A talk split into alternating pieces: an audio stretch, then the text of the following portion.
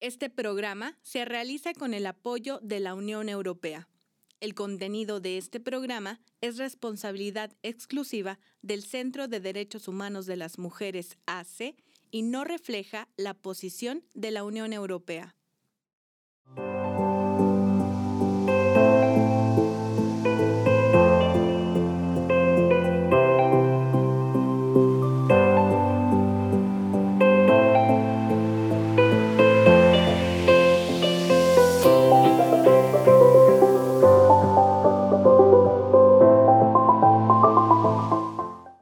Hola, mi nombre es Marcela Zamudio y le doy la bienvenida a Nuestras Voces, un programa que realizamos desde el Centro de Derechos Humanos de las Mujeres AC y que es posible gracias al apoyo de la Unión Europea. En México, el 12 de julio se celebra el Día de la Abogada y el Abogado.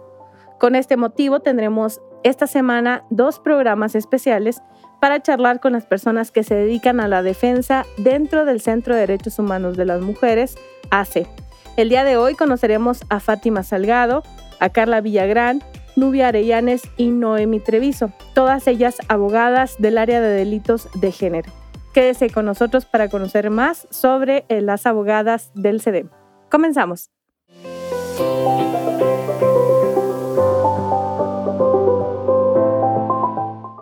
Comenzamos con las entrevistas del día de hoy en este programa especial que tenemos en conmemoración del Día de la Abogada. Y ya nos acompaña aquí en el estudio Fátima Salgado, que es abogada del área de delitos de género del Centro de Derechos Humanos de las Mujeres AC. Bienvenida, Fátima, ¿cómo estás? Hola, muy bien, ¿y tú? Bien, también me da mucho gusto recibirte hoy en este Día de, la Abogada y pues es, es un gran festejo que tenemos que que tener en cuenta y, que nos ayuda este día para reconocer el trabajo que hacen ustedes las abogadas. No, al contrario a ti, gracias por, por invitarme nuevamente a tu programa. Así es, nos da gusto tenerte otra vez. Y Fátima, ¿qué te parece si empezamos esta entrevista preguntándote si no hubieras estudiado derecho, qué carrera hubieras elegido? Bueno, yo siempre me he inclinado mucho a lo que son las humanidades. Entonces yo siempre, eh, ya, ya cuando llega el momento de decidir, cuando ya vas a terminar la media superior, estaba entre psicología o derecho. Yo como que siempre me, he inclinado a esto, a, la escucha de las personas, a, de alguna manera poder aportar en, en, alguna situación o conflicto que tenga una persona. Entonces como que siempre me he inclinado a eso. Si no hubiera sido abogada, yo creo que sí me hubiera ido por la psicología de alguna manera haces un poquito el rol, ¿no? De psicóloga porque tienes que escuchar a las personas eh, las situaciones difíciles que están atravesando. Sí, claro, este, y ponerte sobre todo en el lugar de la persona, ¿verdad? Y, y, decir, bueno, pues si me estuviera pasando a mí, pues claro que yo estaría a lo mejor igual de desesperada que esta persona o a lo mejor yo estaría no sé cómo reaccionaría. Tienes que ponerte en los zapatos de la persona y también dialogar con, con la misma, pues para de cierta manera darle cierta tranquilidad o, o, cierta eh, esperanza en su, en su asunto. Y Fátima, ¿hay algún profesor o profesora que te haya marcado de, la carrera? Sí, eh, tuve un profesor muy querido e, en, la carrera que era él, lamentablemente pues eh, falleció a, finales del año pasado. Era el licenciado Armando Guzmán, que siempre fue un, un maestro que me encantaba mucho su clase, su calidad humana, su, su personalidad, su aboga cómo ejercía su abogacía, que nos platicaba y nos enviaba a observar desde ese entonces eh, las audiencias para ver eh, cómo, cómo era, cómo era eh, el proceso, cómo se daba a cabo. De hecho, él siempre, siempre me decía que yo le alegaba mucho mis calificaciones, porque yo le decía, es que yo estoy segura que yo me merezco un 10. Usted no me va a poner menos de 10 porque a mí me fue bien y me decía, ay, usted va a ser Ministerio Público. Después de un tiempo que, que, estuve un tiempo en fiscalía, eh, me lo topé en juzgados y me dijo, ¿qué le dije? Que usted iba a ser ministerio público. Y sí, eh, me marcó mucho, fue muy, un gran profesor. Muy bien. ¿Y eh, cuál es la rama del derecho, Fátima, que más te llama la atención? Pues gracias al, al licenciado Armando fue precisamente lo penal. Lo penal porque cuando yo acudía a observar estas audiencias que, que pues son públicas, ahorita pues por la pandemia no, no se permite que, que haya público en las audiencias, pero generalmente sí lo hay, este, fue que me empezó a llamar mucho la atención al estar ahí sentada escuchando, escuchando a los abogados, cómo debatían, cómo, cómo defendían su asunto. Eh, fue poco a poco llamando bastante mi atención y siempre me ha llamado mucho la atención lo que es el derecho penal, sobre todo porque siento que, que, es una forma de, pues, de ayudar a una persona que está pasando por un momento, por un delito, por un momento difícil. Y, este, y es la forma que yo he encontrado de, pues de, de saciar esa, esa necesidad que yo tengo de, de proteger o de, o de ayudar a alguien que, que siempre le he tenido, de, estar siempre buscando la manera de, de poder ser útil en la vida de alguien. Muy bien. Y Fátima, bueno, pues eh, es una carrera, la de derecho, en la que tienes que memorizar muchísima información, sobre todo las leyes. ¿Cómo, cómo le haces o cuál es tu técnica para, para aprender tan, tanta información? Bueno, es que es un mito, ¿eh? Los abogados no nos aprendemos las leyes porque pues como en toda materia, como en todas eh, las carreras y ciencias, pues el derecho constantemente está cambiando, ¿no? Está variando, se están reformando, se están derogando leyes, salen nuevas leyes. Entonces, el truco no es eh, precisamente aprenderte o memorizarte, sino saber en qué ley o en qué código o en qué fundamento vas a buscar lo que tú necesitas para el caso que llevas en ese, en ese momento, o sea, saber dónde buscar. Y ya que tienes esa ley o ese código, pues saber precisamente en qué parte de ese código irte. A lo mejor en un, en un tiempo que tú practicas bastante eh, lo mismo, si te toca muy seguido lo mismo, pues ya tienes ubicado el artículo y ya sabes lo que dice porque lo estás utilizando constantemente. Pero regularmente pues no, no es de aprenderse leyes, sino de saber cuáles utilizar, qué fundamentos utilizar y dónde encontrarlos. Muy bien, bueno, qué bueno que desmientes este, este mito, ¿no? Que, que muchas, muchas personas creemos. ¿Cuál es la diferencia entre una abogada y una licenciada en Derecho? Mira, una licenciada en Derecho para mí, pues es una persona que estudió, ¿verdad? La carrera de, de, licenciado en Derecho. Existen muchas personas que tienen esa licenciatura y tal vez no la ejercen, o tal vez tienen algún trabajo que no es precisamente el de la abogacía, no es representar a una persona, sino a lo mejor algún trabajo en oficina, algún trabajo de burocrático o administrativo. Eh, y no necesariamente tiene que ser, porque existen licenciados en Derecho a lo mejor que trabajan en alguna dependencia que no tiene que ver con representar a las personas.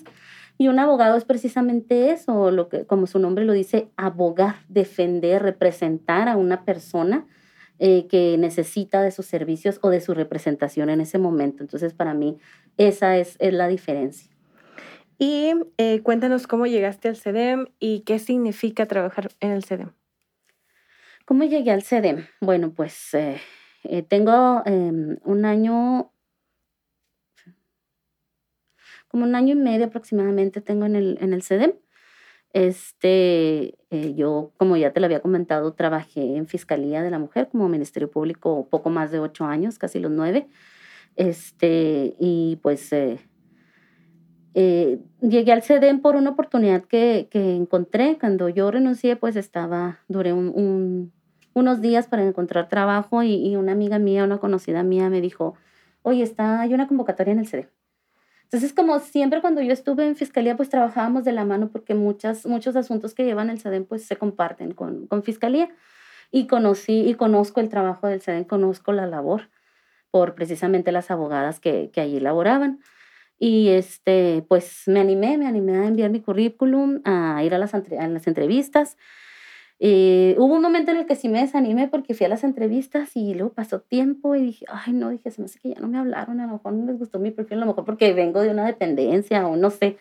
Dije, voy a tener que buscar otra oportunidad. Y cuando ya, justo cuando ya estaba decidida, fue cuando me marcaron y me dijeron, oye, ya preséntate. O sea, fui muy feliz porque pues igual, te digo, es un, es un trabajo, una labor que yo ya conocía, que yo sé cómo trabajaban, bueno, en cuanto a lo jurídico, ¿verdad? Pero ya una vez estando ahí, que conocí el compañerismo, que conocí la calidad humana, el trato, no, o sea, me encantó, yo, yo me enamoré y este, me gustó muchísimo, siempre me ha gustado muchísimo el trabajo y sobre todo la calidad humana del personal y, de quienes allí laboran. Y la verdad es que hasta el momento he estado bastante, bastante a gusto en, en el CEDEM. Y Fátima, volviendo como un poco a, a esta parte universitaria, ¿A qué se dedicaron tú, si, si tienes eh, este conocimiento, a qué se dedicaron tus compañeras de carrera ya al salir de la universidad? O sea, ¿en qué, en qué ámbitos del derecho se acomodaron o, o fueron ubicándose? Pues eh, bueno, cada quien fue, fue tomando ya su rumbo. Tengo compañeras que, que trabajan en el tribunal, tengo compañeras que trabajan en, en la PGR, Tengo amigos que trabajan en otras dependencias, en Contraloría, eh, hay otros que litigan. Eh, varios se fueron dispersando en las carreras que, en, lugares donde ellos les se fueron acomodando. Eh, incluso tengo un, compañero que él estudió con nosotros, pero también le gustó la medicina, entonces se puso a estudiar para médico y ahorita está laborando como médico del IMSS. Ok. ¿Y em, qué es lo que menos te gustó de estudiar derecho? Ay, lo que menos me gustó, pues los exámenes que te ponen tan nerviosa, ¿no? Yo creo que a nadie. Bueno, es que en la, carrera de Derecho, eh, en su mayoría eran exámenes orales. Entonces te tenías que presentar, durabas hasta tres semanas en, en exámenes, porque pues presentabas uno o dos por semana o tres por semana. Entonces tenías que estar desde las 7 de la mañana, te citaba el maestro. Algunos te pasaban por número de lista, otros te pasaban como, como ellos querían, al azar. Entonces estabas ahí con el nervio de, híjole, ya mira tocar o no mira tocar. Y ahí estábamos todos afuera estudiando y estudiando y estudiando en lo que te tocaba y no te, no te tocaba pasar. Anteriormente, a unas generaciones anteriores a las mías, pues había lo que era la, la dichosa tómbola, que sacabas tu fichita. A mí nada más me tocó con uno o dos maestros, me acuerdo. Entonces se me hace todavía más, más nervioso estar, ay, ¿cuál me va a tocar? ¿Cuál esto? Entonces, y había maestros que te decían, desarrolleme la ficha que mejor se sepa. Entonces, pues ya como quiera, ya te, ya te tranquilizaba un poco eso. Pero era yo creo que lo, lo más este, nervioso y sobre todo yo creo que para todos la más difícil de las materias, yo creo que eran las de derecho romano y derecho constitucional, eran más, en su mayoría, ¿verdad? Habrá quien le haya gustado mucho, pero en lo particular no. Okay. Y bueno, Fátima, recientemente se implementó en la, en la Facultad de Derecho el tema de género, eh, que es muy importante. ¿Cómo viviste tú esta parte en la universidad? Eh, ¿Qué tanto había em, pues machismo, misoginia por parte tanto de docentes como de compañeros de estudios? Pues yo en lo personal eh, no, no me tocó, agradezco que, que, a mí no me haya tocado algún acto por, por algún maestro o compañero pero pues se sabe, ¿no? Es un secreto a voces que, sobre todo en una carrera como la de derecho que, o sea, un abogado tú lo visualizas como un hombre, como un varón. Entonces lo visualizas como un hombre fuerte, inteligente, hábil. Entonces, este, sí era como, ay, o sea, había maestros incluso que, que sí llegaban, se, se utilizaba mucho, que también es un secreto a voces, ¿verdad? Que que, este, que invitaba mucho a salir a las alumnas, que las acosaban, que para pasarlas, a mí, en lo particular no me tocó que me pasara eso, pero sí tengo conocimiento de que, de que en general eso, eso hacían, ¿no? Entonces, como que ándale, venga, de, vamos a cenar, vamos a esto, y la paso. Y sí era muy, una práctica muy común de algunos maestros. Fátima, ¿qué otros mitos hay alrededor de, de las abogadas, eh, aparte de este que memorizan las leyes? Ay, pues hay muchos, ¿no? Y bueno, yo he escuchado como chistes que, que, los abogados son como los plátanos, ¿no? Que no hay uno derecho. Que, todo, todo nos interesa el dinero, que vamos para que les, pues ah, podrá ver, yo no, no te puedo asegurar, pero pues eh, en lo particular y en, y en, las compañeras con las que yo laboro, pues eh, no se da así, pero sí habrá quien únicamente cobre y no haga bien el trabajo, como en todas las como en todas las áreas, ¿no? Y profesiones. Y este, también hay otro chiste que, que, son como los canguros, que son unas ratotas de este tamaño. Y que bueno, eso es lo que dicen, ¿no? Que generalmente pues que, que tienen mala fama, ¿no? De nada más sacarle dinero a la gente y, y no hacer el trabajo. Muy bien. ¿Y eh, te has sentido vulnerable por desempeñar tu labor como abogada? En ocasiones sí, eh, por el simple hecho de, de ser mujer te, comentaba yo en el programa pasado que cuando yo inicié, pues yo estaba muy joven, 25, 26 años, cuando inicié a litigar, a laborar. Entonces llegas a, un juicio, llegas a una audiencia en la que te topas con abogados, eh, pues ya de renombre, con una trayectoria, varones, este, y que pues voltean y te ven como por debajo del hombro, ¿no? Así como que, mm, pues esta muchachita no, no es competencia para mí, o sea, desde ese momento hasta los mismos jueces te discriminaban como que, ay, vienen estas niñas que no saben nada, que nada más vienen a ver qué. Entonces ahí vas agarrando experiencia y vas aprendiendo y ya es como poco a poco vas ganándote tu, tu lugar, tu trayectoria, tu, este, ese, ese nombre que, que va siendo reconocido por, por jueces, por abogados, por, por defensores incluso, pero sí, sí era muy común, sobre todo, digo, incluso hasta a veces las mismas usuarias, ¿no? Que te veían y usted me va a defender, o usted va a defender a mi hija, así como que pues no, o incluso hasta como te vean jovencita, incluso hasta quienes me decían, ¿y estás segura, mija? ¿Y si sabe, mija? O sea, así como que piensan que porque estás joven o porque eres mujer, pues no, no vas a saber qué, qué hacer. Y Fátima, bueno, pues los procesos eh, legales son en su, en su mayoría extensos. ¿Cuál fue el proceso em, más corto que te tocó llevar y decir se resolvió en un tiempo, pues, em, como, como fue, fue un logro porque se resolvió muy rápido? Bueno, es que existen varios, ¿no? Cuando, en, en, mi trayecto en, en, mi trayecto en fiscalía, pues existen varios que llevas al tribunal y ahí mismo se llega a un acuerdo. Okay. La diferencia entre los asuntos de violencia familiar es que primero tienes que llevar a cabo, iniciar lo que se llama formulación de imputación, es decir, que, que le informes de que se está acusando y llevar todos los antecedentes, ¿no? Y, y tal vez ya cuando el juez resuelva si queda sujeto o no a proceso, pues entonces plantear una salida alterna ahí dentro de la misma audiencia, se puede llevar todo. Eso sí tardaría tal vez una hora, hora y media a lo mejor en lo que descargas todos los antecedentes de la carpeta de investigación.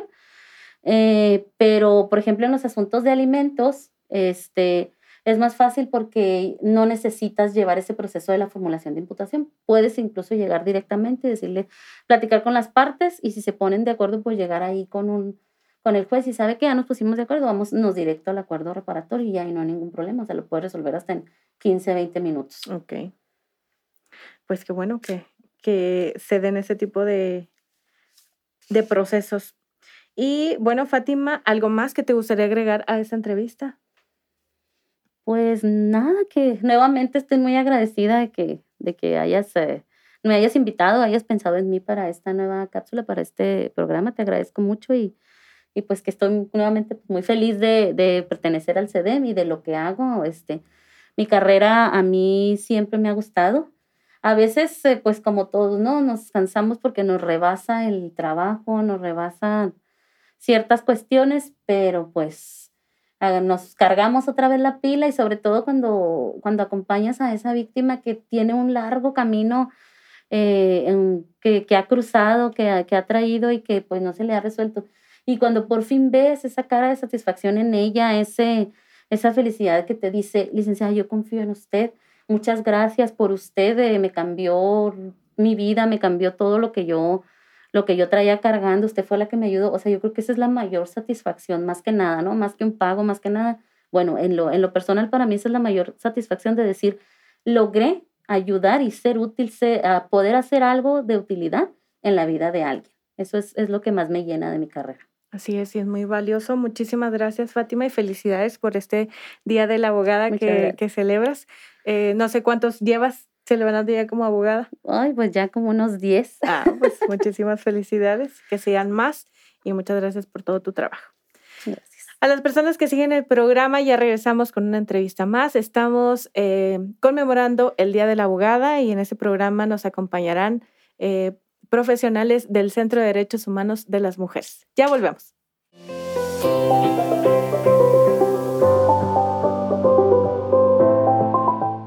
Continuamos con las entrevistas del día de hoy. Ya nos acompaña en el estudio Carla Villagrán, que es abogada del área de delitos de género del Centro de Derechos Humanos de las Mujeres AC. Bienvenida, Carla, ¿cómo estás? Muchas gracias, Marce. Muy bien, gracias por la invitación. No, nos da mucho gusto tenerte aquí y conocer a otra de las abogadas del CEDEM. Carla, cuéntanos, eh, lo primero que me gustaría eh, preguntarte fue por qué estudiaste Derecho. Ay, mira, tengo una historia muy bonita. Yo nací en un año en que había muchos movimientos este, sociales en México y mi papá era asiduo de leer el periódico, de escuchar las noticias y, nos decía que siempre leyéramos el periódico y escucháramos noticias y nos leía él también una parte, porque decía que siempre teníamos que tener estos temas presentes y teníamos que conocerlos y teníamos que estarlos replicando y es un tema de conversación muy interesante. Entonces, cuando sucede esto, eh, mi padre Eh, también estuvo durante el movimiento del 68 estudiantil y pues tuvo muchas experiencias muy gratas, ¿verdad? Bueno, es parte de la historia. Sí, con el tiempo pues yo me quedo sola con mis tres hijas y mi pregunta era, ¿qué voy a hacer? Este, voy a trabajar el resto de mi vida, no sé, o sea, ¿cómo, cómo le voy a hacer para sacarlas adelante? Y fueron mi papá y mi mamá, a quien amo con todo mi corazón. Son mis pilares y les doy muchas gracias, ¿verdad? Me dieron la oportunidad de estudiar. Este, y ellos fueron los que me dijeron, estudia derecho, porque nunca te quedas callada. y eh, claro que me auxilié de una beca, ¿verdad? Y, y así fue como comencé a estudiar, eh, teniendo mis tres hijas y pensando siempre en el bienestar para ellas. Qué bonita historia, Carla. Qué bueno que, que te animaste porque tu, tu estudio y todo tu esfuerzo ahora beneficia a muchísimas mujeres. Claro que sí, yo también estuve en esa situación tan desagradable y este, pues no es, no es difícil, ¿verdad? Ya cuando eh, lo llevas en el corazón, es muy fácil. Así es. Carla, ¿qué perfil debería de tener una abogada? Mm, bueno, mira, eh, no debe tener un perfil como tal. Te voy a hablar de lo mío. Sí. ¿sí? Si yo soy sensible a las personas vulnerables, a sus sentimientos, a las violencias, si yo veo que hay una injusticia y a mí me duele, yo creo que ese sería el perfil perfecto.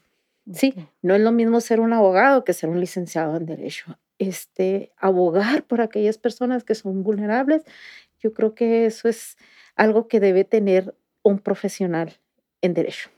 Muy bien, y volviendo un poquito a la, a la parte de la, del estudio de la licenciatura en Derecho, ¿hubo alguna profesora o profesor que te haya marcado? Mira, un catedrático como tal, no. Pero sin embargo, ah, conforme vas trabajando en este ámbito, vas conociendo gente, te topas con grandes maestros, con gente que conocen y que te enseñan más, ¿sí?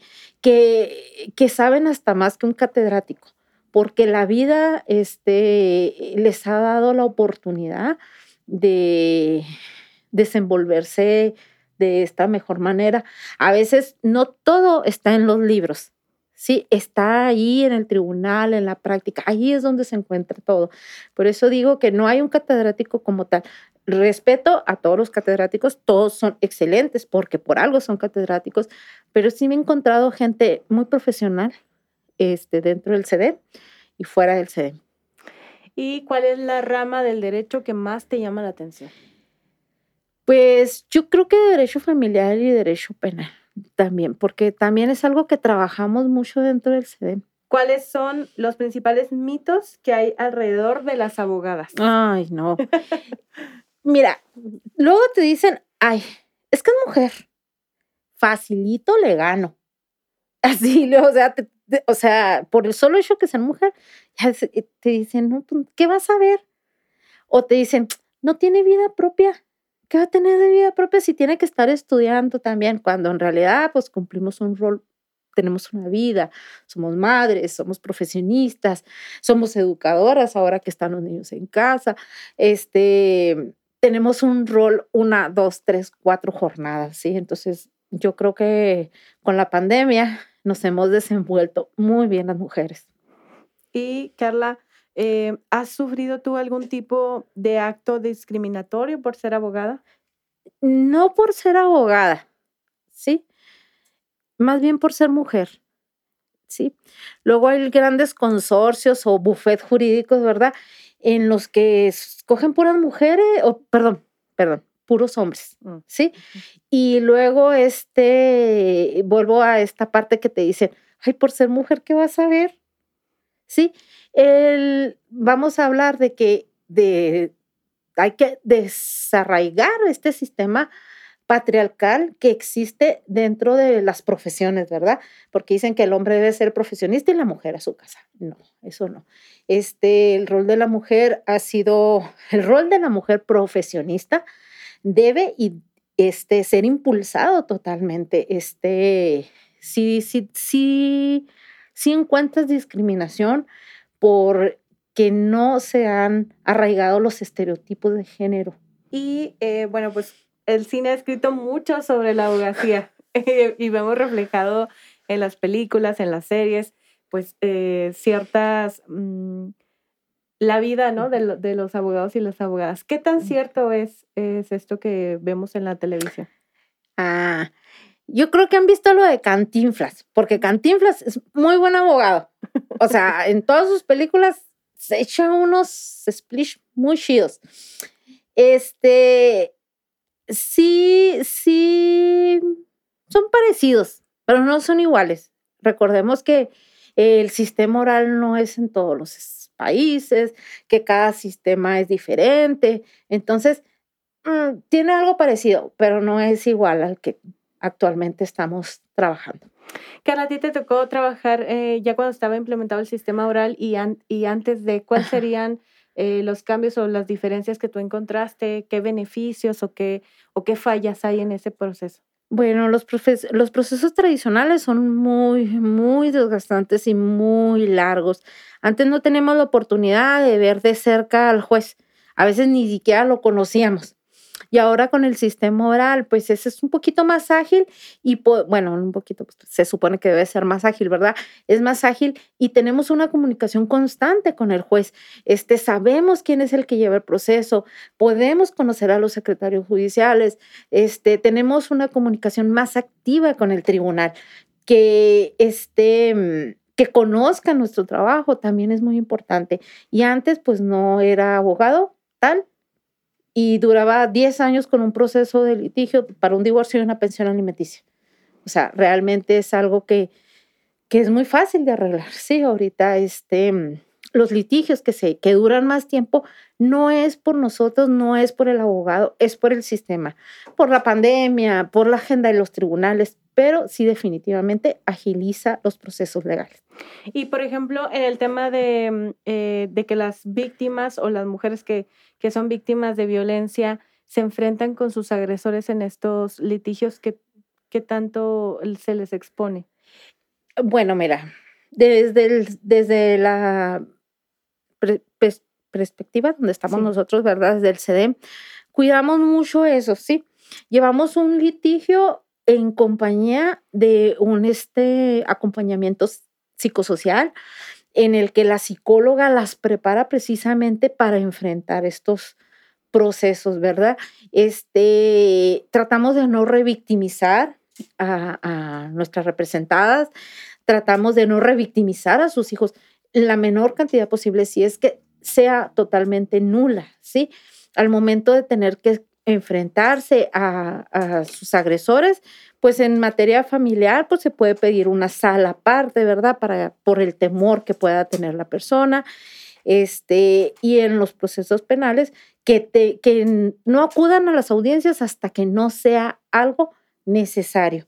Y siempre, claro, acompañadas de su psicólogo que, que las va a asesorar y las va a preparar precisamente para este tipo de cuestiones el acompañamiento psicosocial es muy importante porque todas las violencias eh, de alguna manera se reparan o, mm, o tienen una ah, forma más fácil de llevarse, pero el miedo es una violencia psicológica y ese miedo es el que más tarda en, resarcirse.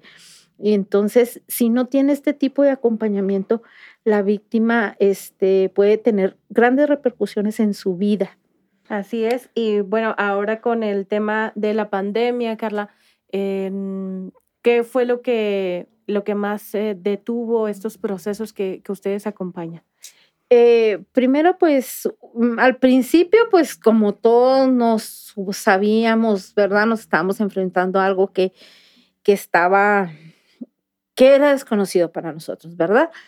Eh, las mujeres les daba miedo salir de sus casas, les daba miedo dejar a sus hijos, les daba miedo este, dejar a sus adultos mayores, porque recordemos que hay muchas mujeres que también se hacen cargo de sus adultos mayores y, este, y que eran en ese entonces pues los más sensibles, ¿verdad?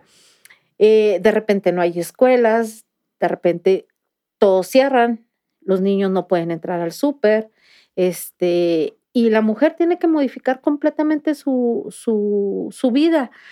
Entonces, este, no todo estaba abierto, pero yo creo que lo que pudo ayudar y lo que ha ayudado hasta ahorita es que se ha tenido una comunicación constante con ellos. Ellas se dan cuenta de que, de que su abogada está ahí, ¿sí? Vigilando sus litigios, vigilando que no se vulneren sus derechos, está, nunca se dejó desprotegido a nadie, ¿sí? Desde donde estés, desde tu casa, desde la oficina, desde donde pudieses, ¿verdad? Este, conectarte a una computadora, se vigilaban, ¿verdad? Todos los procesos, se, se pedía que las audiencias fueran a través de los medios telemáticos, este, y las mujeres, yo creo que, que eso es parte de, sentirse protegidas, ¿verdad? De que saben que hay un equipo detrás de ellas que no las abandona, que eh, en todo momento y en toda circunstancia pueden contar con el equipo, ¿sí? Entonces, este, en nuestra labor como abogados, eh, la comunicación es muy importante, ¿sí? Y aparte que a ellas les sirve el sentirse, no estoy sola, en la pandemia no estoy sola, hay alguien que está al pendiente de mí y que no va a permitir que se me vulneren mis derechos. Así es, que, que, hubo todo el tiempo comunicación, aunque fuera vía telefónica. Así. O por videollamada. Así es, sí. Entonces, este, incluso hay grupos vulnerables, ¿verdad? Que no tienen estos medios telemáticos. Mas, sin embargo, se estuvo en, contacto con ellos, ¿verdad? Se hacían visitas de doctor, así que uy, de entrada por salida, pero sí se estuvo acudiendo a las acudiendo, sí. Y eh, Carla, tú en algún momento, bueno, acompañas a mujeres que son víctimas de violencia, ya lo decíamos, y que por supuesto que estas, eh, estos hombres que las violentan, pues buscan también agredir a quienes defienden a estas mujeres. ¿Tú has, te has sentido vulnerable o has sufrido algún tipo de acoso, persecución por eh, llevar uno de estos casos? Sí, mm, de hecho, en una ocasión el agresor me siguió ¿verdad? Yo con toda la intención, yo vivo muy cerquitas de los tribunales, entonces me fue muy fácil salir de la audiencia e irme caminando. Pero como buena mujer me metí a las tiendas a chacharear, a ver qué veía, ¿verdad? Porque todavía era temprano. Y me percaté que me estaba siguiendo. Entonces eh, entraba a otra tienda y lo veía que pasaba y lo veía que estaba parado enfrente. En esa ocasión me, resguardé en un edificio y los guardias que estaban ahí este, inmediatamente me llevaron a un cuarto sola, estuvieron al pendiente, lo, vigilaban al señor, el señor duró mucho tiempo fuera del edificio. Este, luego, pues ellos mismos me sacaron en un vehículo por, este, por el estacionamiento, pero en ningún momento me sentí desprotegida cuando llegué con ellos. Ellos inmediatamente, su reacción fue ponerme en un resguardo donde yo estuviera bien. A partir de que sucedió eso, este, yo lo comenté con mis coordinadores, ¿verdad? Y mi coordinadora general me dijo, no te preocupes, yo este, me voy a ir contigo a los juicios y te voy a acompañar y vamos a hacer una estrategia. Y así es como se elaboran las estrategias de cuidado de uno mismo, ¿verdad? Ahorita ya no tengo miedo. Ya no tengo el mismo miedo porque sé que en el momento en que yo lo necesite, este, va a haber una abogada o va a haber una compañera que va a estar a mi lado y que me va a acompañar en todo momento, ¿verdad? Para que yo no me sienta vulnerable. Así es, Carla. Y bueno, pues para ir cerrando un poco esta entrevista, ¿algo más que te gustaría agregar? quisiera agregar muchas cosas. Eh, quiero agradecer al CEDEM desde aquí porque siento que es mi casa. Eh, me he encontrado con gente muy especial, me he encontrado con gente muy maravillosa. He visto desde muchos trincheras, ¿verdad? Sus vidas y yo creo que es un lugar en el que te sensibilizas muchísimo. La, lo que hacen, la causa, eh, por lo que luchan, por lo que trabajan, mm, te llega en el corazón. Sí, yo siempre he dicho, este, bienvenidas a la familia CEDEM. Considero que el CEDEM ha sido una familia muy importante en mi vida. Qué bonito, Carla. y qué bonito ser parte de esta familia. Sí, claro que sí. bueno, pues eh, te felicitamos por este día de la abogada. Gracias. Que, sigas cumpliendo muchos años, muchos años más, muchas celebraciones más del día de la abogada y, y pues de la vida misma, como lo decíamos eh, antes de, de la grabación. Así es. Detrás de cámaras. Gracias y felicidades a todas las abogadas y los abogados que se, que se dedican a litigar las causas mm, eh, sociales. sociales más difíciles, ¿verdad? Este, y también para todos los que no son, que son licenciados en Derecho y que no, no litigan, ¿verdad? Porque también son maestros, son catedráticos, son gerentes, se desempeñan de alguna otra manera. Así, a todos los licenciados en Derecho abogados también. Pues muchísimas gracias, Carla, por haber estado en nuestras voces. Esperamos que nos visites nuevamente. Que me invites. Claro que sí, con todo gusto. y a las personas que siguen el programa de Nuestras Voces, ya regresamos. Seguimos conociendo a las abogadas y abogados del CEDEM.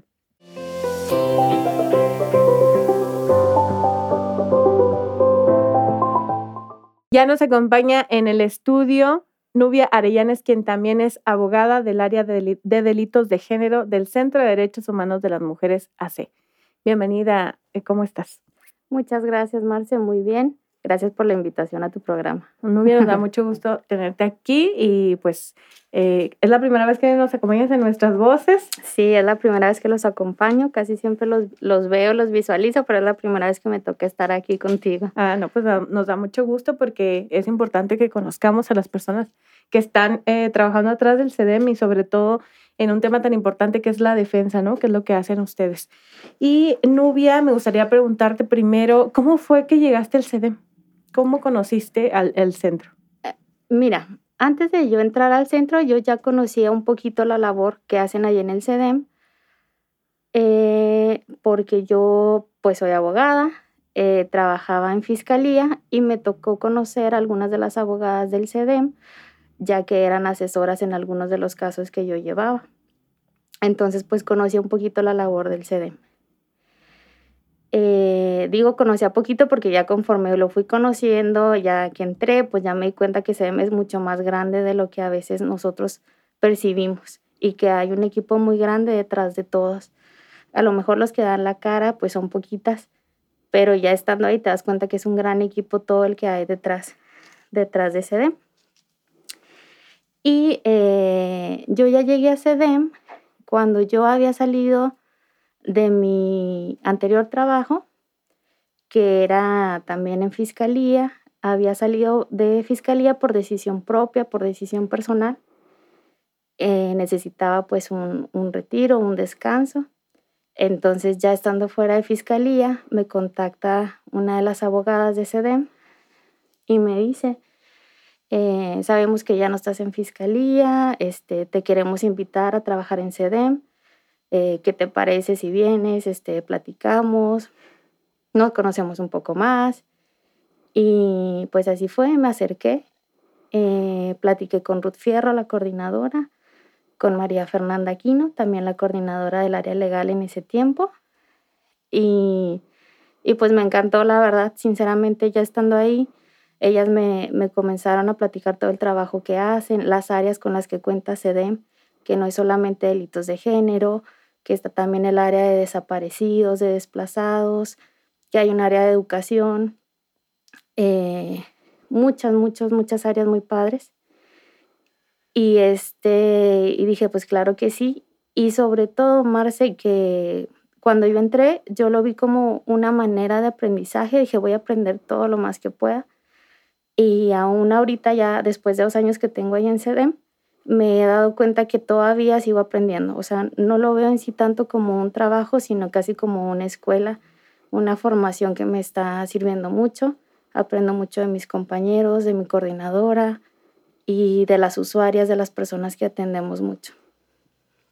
Nubia, ¿cuándo podrías decir que fue el momento en el que dijiste, ah, ya, me queda claro todo lo que hace CEDEM? Porque, y te lo digo desde mi propia experiencia, ¿no? Entras a CEDEM y sabes qué, qué actividades tienen, cuál es su labor eh, como en, un panorama general, pero pues conforme va, va pasando el tiempo de, de elaborar aquí, te vas, eh, vas conociendo, ah, también hacen esto, ah, también hacen eso. Como, ¿En cuánto tiempo ya te sentías completamente empapada de, de todo el CEDEM? Pues si lo vemos en tiempo, yo creo que sería como, yo creo que un año, o sea, porque todavía se, eh, o sea, te conoces las áreas, conoces los trabajos, pero todavía, todavía un año después, eh, yo veía que tomaban casos, asuntos o tomaban cartas en, en ciertos eh, criterios o asuntos que en sí no son nuestro fuerte, pero aún así se apoyaba, respaldaba, canalizaba. Este, y te digo, aún todavía me sorprende a veces de que digo, ah, caray, también hacemos esto, también podemos hacer esto. Y se me hace muy padre todo, todo lo que hacemos. Así es. Nubia, ¿cuáles son los principales mitos que tú has escuchado alrededor de las, de las abogadas? Pues se han, se han escuchado muchos mitos. El principal que yo escucho es este, y que pues me parece muy lamentable es cuando dicen que una mujer que llega a tener cierto puesto, eh, cierta jerarquía, no lo atribuyen por mérito propio, por la inteligencia, este, el conocimiento de la abogada, sino casi siempre lo vinculan a porque es bonita, porque tiene bonito cuerpo o porque es la esposa o la hija de alguien o conoce a alguien. Entonces, ese es un mito que a mí se me hace muy pues muy triste porque demerita mucho el esfuerzo que hace una abogada para estar hasta donde llega a estar.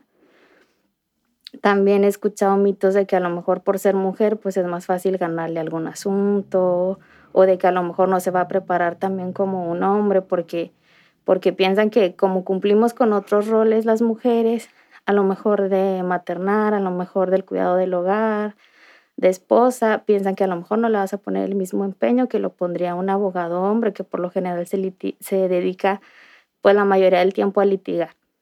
Pero pues no, yo pienso que no es así. Este, las abogadas mujeres también podemos llevar todos los asuntos y lograr todas las metas que nos propongamos. Así es. Y bueno, pues curiosamente el CEDEM tiene en su mayoría ah, mujeres abogadas. Y em, Nubia, ¿cuáles son, eh, cuál sería la diferencia entre una abogada y una licenciada en Derecho?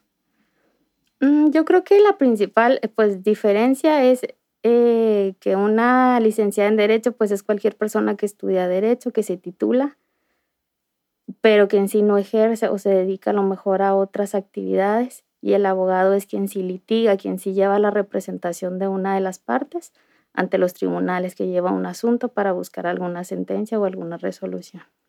¿Y tú recuerdas cuál fue el primer caso que te tocó representar? Sí, eh, pues me, han tocado muchos casos. En mi etapa de, de CEDEM, sí recuerdo el primer caso, era de una mujer que buscaba el cambio de residencia de su niña hacia la Ciudad de México porque ella tenía una oferta laboral muy buena en aquella ciudad. Entonces, pues ella quería progresar, quería eh, abrir su conocimiento, quería mejores condiciones de vida para ella y su niña. Y recuerdo que me tocó el primero, este, me tocó el juicio también así, el primerito casi entrando, y nos fue muy bien, nos fue muy favorable. Ok. Y bueno, ¿Cómo fue que, eh, que decidiste que querías estudiar derecho? Pues, eh, sinceramente, yo más o menos como en secundaria, que es cuando empiezan ahí que los test vocacionales, que para ver por qué rama te inclinas y todas esas cosas, es cuando yo decido que me gustan más las ciencias sociales y ya pues haciendo así como que análisis me, me voy inclinando por el de, derecho, aparte de que los abogados que yo conocía se me hacían unas personas pues muy inteligentes, me daban la impresión como que eh, eran cultas, eran respetuosas, entonces yo dije, qué padre, me gustaría yo también visibilizarme así o proyectarme así en algún futuro. y, y pues ya así fue como me fui inclinando al derecho. Y, y, sí, pues ya estando en la carrera, sí me di cuenta que no me había equivocado, que sí me, es mi, mi carrera favorita, yo creo. ¿Hubo algún eh, docente que te marcara o que te dejara algo, algo que tú recuerdes de la carrera? Sí, eh, claro, hay, hay muchos, muchos maestros muy buenos que me tocó conocer ahí en la facultad. Eh, no podría decirte ahora sí que uno solo, porque son muchos muy buenos. En ese tiempo me tocó que, que de, los, de los mejores abogados de la ciudad también eran docentes y también como docentes lo hacían muy bien. Y si hay varios maestros, entre ellos te podría citar a lo mejor al maestro Rodolfo Acosta, al licenciado Lozoya Varela, a quien ahorita es magistrado, el, licenciado Fierro Beltrán, pero sí son, es una lista muy grande que yo te podría mencionar. Ok. Bueno, pues qué bueno que, que sean algunos, que sean muchos, ¿no? Los que, los que te dejan marcado durante esta etapa. Nubia, eh, ¿cuál es el perfil de una abogada o qué habilidades debería de tener para desempeñar este trabajo? Yo creo que una abogada o abogado eh, debe ser alguien que sea responsable, porque eh, las personas te confían asuntos importantísimos, cuestiones legales, familiares en tus manos, entonces debe ser alguien muy eh, responsable y comprometido con la causa, pero además alguien que le guste leer, aprender, este, actualizarse, estar abierto y flexible, porque las leyes se, se reforman, se modifican constantemente. Entonces tú debes de ser también una persona, si las leyes se modifican, pues con más razón tú debes estar abierto a, ir aprendiendo, a irte renovando para dar un mejor servicio. ¿Y eh, cuál ha sido el caso que tú consideras que te ha tocado llevar de los más difíciles, Nuya?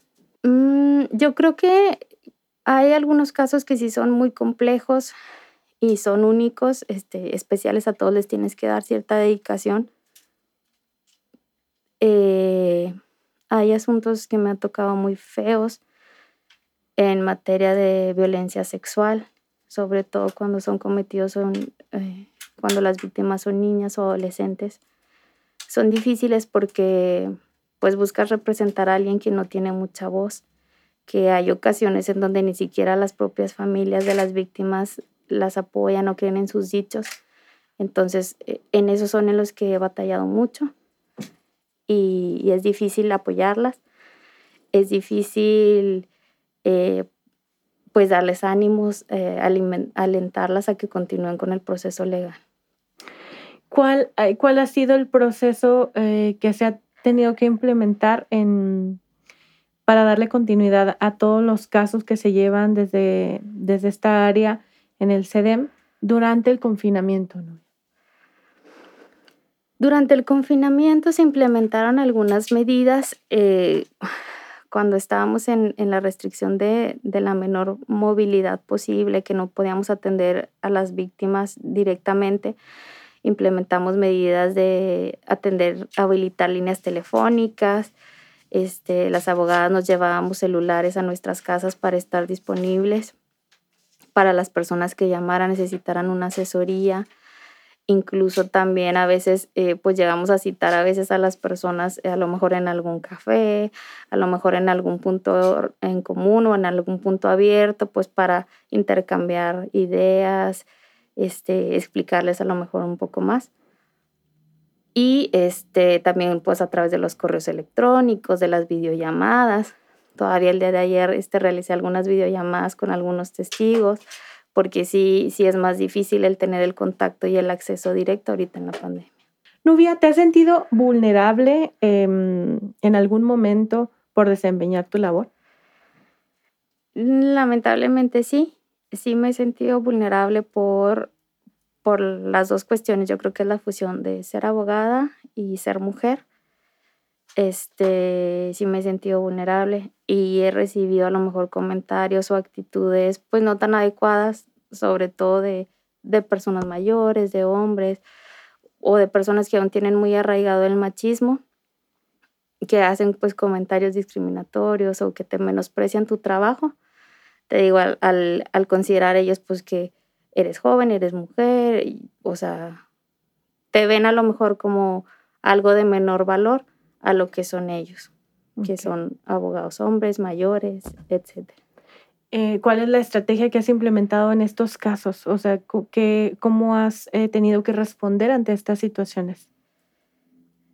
Pues he reaccionado pues de manera madura, no poniéndome evidentemente a su nivel, este, y sobre todo pues eh, dándome a conocer con mi conocimiento, con mis argumentaciones ante los tribunales y es cuando ya ellos bajan un poco el nivel y pues se abstienen a lo mejor de hacer más comentarios en lo futuro.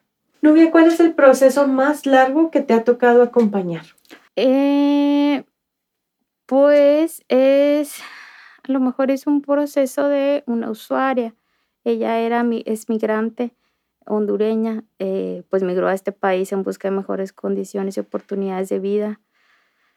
A lo largo de su vida, pues ella sufrió lamentablemente ciertas explotaciones, incluso fue víctima de trata. Pero ya al llegar aquí a, la ciudad de Chihuahua, este, pues conoce a una persona, procrea su familia. Y eh, esta persona, pues lamentablemente se convierte en un agresor de violencia familiar. Eh, ella después eh, se da cuenta pues del ciclo en el que está en la violencia, decide salir fuera, salir de ese ciclo, sacar a sus hijos, a sus hijos adelante, retirarlos también de ese círculo de la violencia. Y este la acompañamos en todo el proceso de violencia, en lo penal como en lo familiar, para que ella pudiera obtener la guardia y custodia. También se le busca pensión, entre otras prestaciones. Y este, creo que ha sido de los más largos porque lamentablemente pues, la contraparte o cualquier otro abogado puede hacer uso de recursos legales para ir retrasando el proceso, para irlo alargando poco a poco. Entonces, esta persona puede meter constantemente amparos, apelaciones, incidentes, denuncias por aquí, denuncias por acá, entonces se ha ido así como que un poquito alargando y el proceso de ella pues ya va para cuatro años. Entonces sí, sí se me hace algo largo, que también muchas veces depende también incluso de las cargas del tribunal, que por ejemplo ahora en la pandemia pues nos retrasó muchísimo las diligencias que se pueden hacer con mayor rapidez, porque ahora es por citas, ahora es por teléfono, entonces hay medidas que sí nos hacen aparte todavía una carga más más lenta. Y yo creo que sí podría ser ese el, de los más largos que me ha tocado llevar. Sí, pues sí, cuatro años ya es bastante. Es bastante. Sí. Nubia, ¿algo más que te gustaría agregar a esta entrevista? Eh, no, solamente agradecerte y pues que, que, nos des el espacio para los abogados para venir a platicar aquí contigo. Es una carrera muy bonita y que, que todas las personas que tienen la inquietud de estudiar derecho, pues se animen, se decidan, porque sí es una carrera que te deja muchas satisfacciones. Al contrario, a ti muchísimas gracias por haber estado aquí. Pues te felicitamos porque eh, celebras un día más de la abogada y sobre todo ofreciendo tu trabajo, defendiendo a estas personas. Gracias a ti, Marce. A las personas que siguen nuestras voces, ya regresamos con la última entrevista de este programa.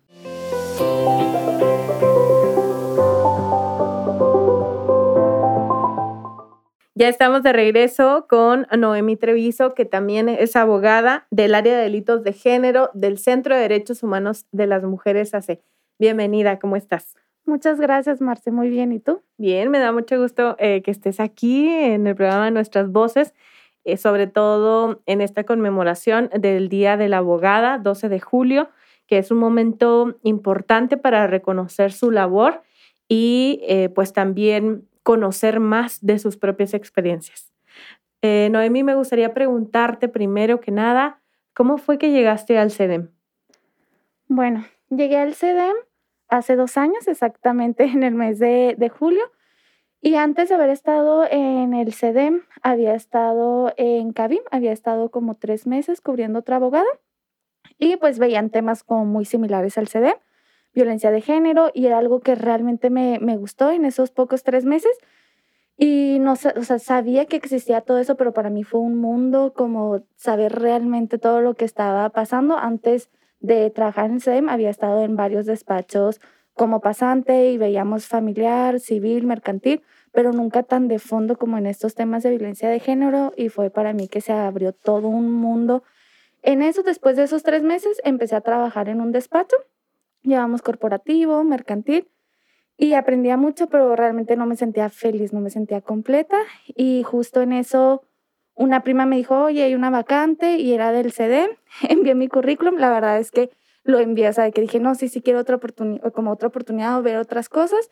Y lo envié y lo envié para otra área, para desarrollo institucional. Okay. Después me habló Ruth y me dijo, oye, pues lo enviaste para desarrollo institucional, pero justo hay una vacante como abogada. Y no, yo sí, claro, pues es la que quería. Ya hice la entrevista y ya cuando me hablaron, estaba súper feliz de haberme quedado ya en el CDM y pues sí, creo que, que no me equivoqué de camino. Y bueno, recuerdo, Noemí, ¿cuál fue el primer caso que tú representaste? Cuando yo llegué, este, pues me entregaron varios expedientes de los que ya estaban, entonces realmente no hay como un caso en específico, sino tomé varios, pero de los que, de los que he llevado como, pues me impactaban así muchos algunos que era mucha violencia en contra de, de niñas, niñas y adolescentes, en específico un niño que tenía discapacidad. Entonces creo que fue el primero que, que me tocó llevar ahí. Okay. Y eh, en, cuando fuiste estudiante, ¿tú qué te veías haciendo? Es decir, tú decías, bueno, voy a salir de la carrera y me voy a dedicar a... Yo siempre pensé dedicarme en algo internacional, como que siempre estaba enfocada en eso y justo cuando tuve una materia de derechos humanos, dije, bueno, esto tal vez se enfoca un poquito más en internacional, porque no quería tanto estar como, no sé, en aduanas o algo así, o sea, quería como algo más enfocado en derechos humanos y pues justo cuando llegué en el CM fue como que, ah, sí, o sea, están combinadas como estas dos cuestiones que realmente quería saliendo de la escuela. Y bueno, en el área en el que eh, trabajas actualmente, en el CEDEM, pues llegan casos, eh, ya lo mencionabas tú, muy sensibles, ¿no? Difíciles. ¿Cómo, y cómo sobrellevas estar escuchando continuamente estas situaciones eh, de mujeres que son víctimas o niños, niñas, adolescentes que han sido víctimas? Y em, pues sí, ¿cómo, cómo tratas de que no, no afecte tu vida diaria? Bueno, creo que ahí hay varios puntos. Uno de ellos creo que siempre se debe tener una vocación, una vocación para ser sensible ante estas situaciones, pero también de poner un límite y decir, bueno, hay cosas que, que puedo hacer lo más que pueda, pero hay otras, o sea, que no puedo llevártelas a tu casa, que también saliendo de aquí tienes una vida, también tienes problemas, también tienes una familia. Y que, que creo que a mí lo que me consuela es siempre, o sea, saber de que estoy haciendo algo, o sea, que sé que existen y que es muy doloroso y que pues no puedes tapar el, el sol con un dedo, pero que mínimo estás contribuyendo y que sé que mi trabajo está ayudando a otras personas. Y también, aparte de eso, pues sí me enfoco mucho en el autocuidado, en ir a terapia, en hacer ejercicio, en tomarme un tiempo para mí. Y lo, pues también me ayuda mucho la parte en decir que estoy ayudando, que siento que realmente estoy ayudando pero pues también intento cuidarme. Tú, eh, ah, el autocuidado, como decías. sí. Y eh, bueno, ¿te has sentido en alguno de estos momentos eh, de acompañar alguna, algún caso violentada o vulnerable? Pues creo que, que realmente, o sea, no sé si tanto como vulnerable, pero pues sí siempre está la que trabajamos con, con mujeres que han sido agredidas y que tal vez sus o no tal vez, sino que sus, agresor, sus agresores pues son personas muy violentas. Entonces pues siempre te llega como que, que te mandan a decir con el abogado ciertas cosas o que le mandan a decir con, con la usuaria ciertas cosas tuyas. Y me ha tocado, por ejemplo, un caso de una mujer que se preocupaba mucho porque él decía cosas de mí o que, que no sabía lo que yo estaba haciendo, que, que mala abogada había, se había acercado. Y ella se angustiaba mucho le digo, no, o sea, creo que de eso ya estamos acostumbrados a que, a que nos lo digan. Tal vez hasta ahorita y que bueno, pero no me he sentido como vulnerable o como que realmente mi vida en riesgo. Pero pues sí, siempre pasa de que te mandan algún recado o dicen esas cosas. Ok, que es un, que es un tipo de acoso.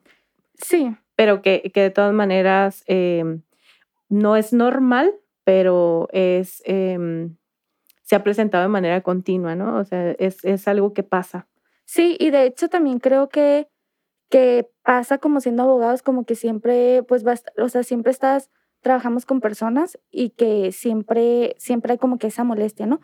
Y sobre todo en este tipo de temas, o sea, que se trabaja con mucha violencia, que hay mucho dolor y que también hay mucho coraje. Entonces, como que se presenta más por esa situación porque pues no podemos olvidar que trabajamos con personas y que en ese momento te están dando lo más doloroso que tienen, que están llevando y que pues van a reaccionar ya sea con coraje o, con, o de ciertas otras formas y que pues sí, como dices, no es normal que una persona o que el agresor esté diciéndole a la usuaria que te diga ciertas cosas o que esté, porque pues te dicen de todo, ¿no? Sí, para amedrentar o para... Sí, claro, pero pues de todas maneras es muy doloroso con lo que trabajamos, entonces siempre van a reaccionar de una u otra forma.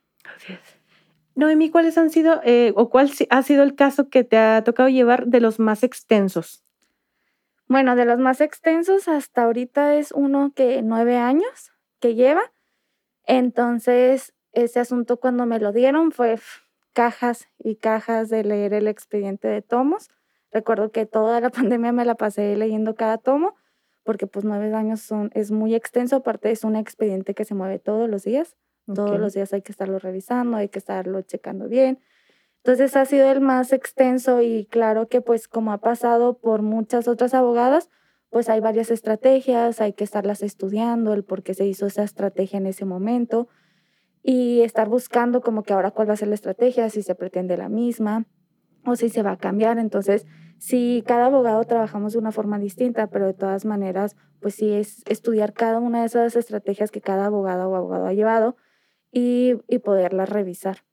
Eh, bueno, en el tema de, mm, de la convivencia que, o, el trato que ya tienes con los jueces y las juezas, ah, ¿te ha tocado que haya todavía em, mucho machismo o misoginia en estos espacios? Sí, sí, creo que, creo que sí hemos avanzado, pero creo que todavía nos falta mucho camino por recorrer. Todavía siento que hay mucha estigmatización hacia las víctimas, el por qué no se reaccionó. O sea, y creo que, que es muy triste verlo, pues sobre todo en, en juzgadores o en magistrados, pero sobre todo, por ejemplo, en una fiscalía eh, que es especializada en la mujer, o sea, todavía se sigue viendo mucho la cuestión del por qué no denunció a tiempo, o el por qué se esperó tanto, o por ejemplo, el estarles diciendo de que es un proceso muy largo, este, está de acuerdo en eso, en que la persona vaya a la cárcel. Entonces, creo que, que todavía hay mucho camino por recorrer. Sí, sí me he topado con, con muchas resoluciones que, que de verdad no tienen explicación y creo que, que, todavía falta mucho camino, pero también creo que si lo vemos de hace unos años, también sí se ha logrado un avance. Y Noemí, ¿también te ha tocado algún caso en el que eh, las personas que están, que, que, tú estás representando te digan, ¿sabe qué? Ya no quiero seguir con ese proceso. ¿O qué tan común es esto? Sí, de hecho, sí me ha tocado que creo que es uno de los casos que, que hay varios que me han tocado, pero en particular uno que me podía mucho porque era la violencia muy extrema y, y la, la, mujer como que no podía, no, sí la visualizaba, pero no a esa magnitud que realmente estaba. Y me molestaba mucho porque, porque sabía que se podía obtener una muy buena sentencia, que se podía hacer mucho con su caso. Y me, y me podía mucho, o sea, que cuando ella fue dijo que ya no quería, que, que era mucha la presión y a pesar de que por en el CEDEM se, se intenta o se busca que siempre se, se lleve un proceso jurídico de la mano con uno psicológico, creo que eso ha sido un gran avance para, para nosotros en los casos, pero a pesar de eso ella no se sentía preparada, creo que no era su momento todavía, pero, pero pues era un muy buen asunto y se podía obtener mucho en una sentencia. Ok. Y, pero bueno, no es algo común, no es algo recurrente en, en las personas representadas.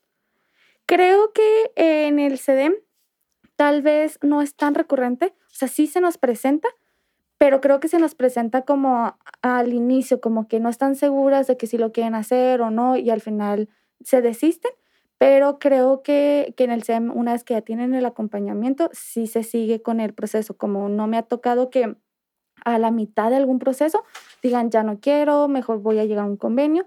Por lo general es al inicio, cuando no están tan seguras y todavía no se ha llevado un proceso o no se tiene realmente un proceso largo terapéutico. Noemi, si hubieras elegido otra carrera, eh, ¿cuál, ¿cuál hubiera sido? Yo antes de estudiar derecho estaba entre psicología y derecho. Al final decidí que era derecho, como que sí me gustaba más para ejercer derecho, pero me hubiera gustado psicología como y que casualmente pues es va muy de la mano, ¿no? O sea, creo que hace muchos años se pensaba que, que eran dos disciplinas totalmente apartes y que cada una trabajaba sus cosas, pero creo que viéndolo, por ejemplo, en el CEM, cómo se trabaja de la mano, creo que que tenemos mucho en común, trabajamos con personas, trabajamos con el dolor y creo que yo hubiera elegido psicología. Y, estas personas eh, te cuentan todo, ¿no? Tú haces este trabajo de escucha continua también. Sí, que creo que, que sí hay un límite. O sea, sí hay, por ejemplo, es muy distinto el trato o el contacto que se tiene con un psicólogo como con un abogado. Por ejemplo, te cuentan, sí te cuentan muchas cosas, pero como más tendiente a lo jurídico, como más para esas cuestiones. Y en psicología sí se tiene una confianza más como de abrirte totalmente tu vida y todo. Y creo que, que al final sí logras tener esa pues conexión total y que sí te cuentan muchas cosas, pero creo que, que pues lo primero a quien le cuentan es al psicólogo. Entonces ya junto con esa disciplina pues vamos de la mano viendo, oye, mira, pues creo que todavía que tiene todavía un bloqueo en estas situaciones, hay que darle un poquito más de tiempo. O también trabajamos mucho, por ejemplo, para las audiencias, para prepararlas para todo ese proceso. Y creo que pues digo, bueno, al final decidí derecho, pero sí, pues vamos muy de la mano. Y Noemí, ¿cómo, cómo festejas tú este día o si, si lo, lo celebras? ¿Y cuántos 12 de julio te ha tocado celebrar? Bueno, pues no, lo celebramos trabajando.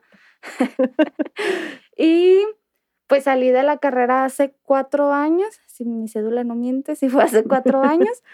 Este, y creo que, que pues lo celebramos trabajando, que realmente eh, decidimos esta profesión, que creo que, que, es una profesión pues muy de mucha responsabilidad, de mucha honestidad y que realmente pues las personas que estamos trabajando en el CEM es porque consideramos que, que podemos lograr un mundo mejor para todas las personas y creo que pues la mejor forma de celebrarlo es eso, logrando este, que estas víctimas tengan un poquito de, de satisfacción, que puedan sentirse otra vez seguras estando eh, viviendo aquí o en esta ciudad o sintiéndose libres.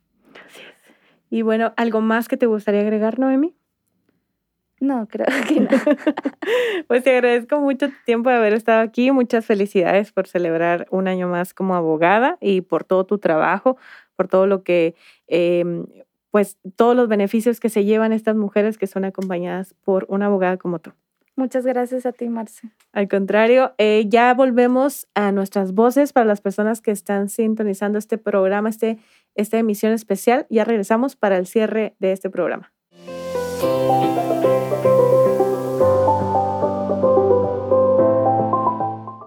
Así concluimos el programa de nuestras voces.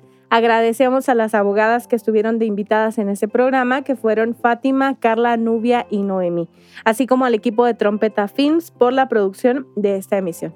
Sigue nuestras voces a través de las redes sociales del CEDEM. Encuéntranos en Facebook como Centro de Derechos Humanos de las Mujeres, en Twitter e Instagram como arroba CEDEM, en YouTube como CEDEM Chihuahua y en Spotify como Nuestras Voces CEDEM Chihuahua. Nuestras Voces es posible gracias al apoyo de la Unión Europea. Mi nombre es Marcela Zamudio, gracias por acompañarnos. Le esperamos en nuestra próxima emisión el 14 de julio, en eh, donde estaremos teniendo la segunda parte de estas entrevistas. En este caso nos acompañarán Antonio Palacios, Ruth Fierro, Luisa Villa y María Luisa Salazar. Hasta pronto.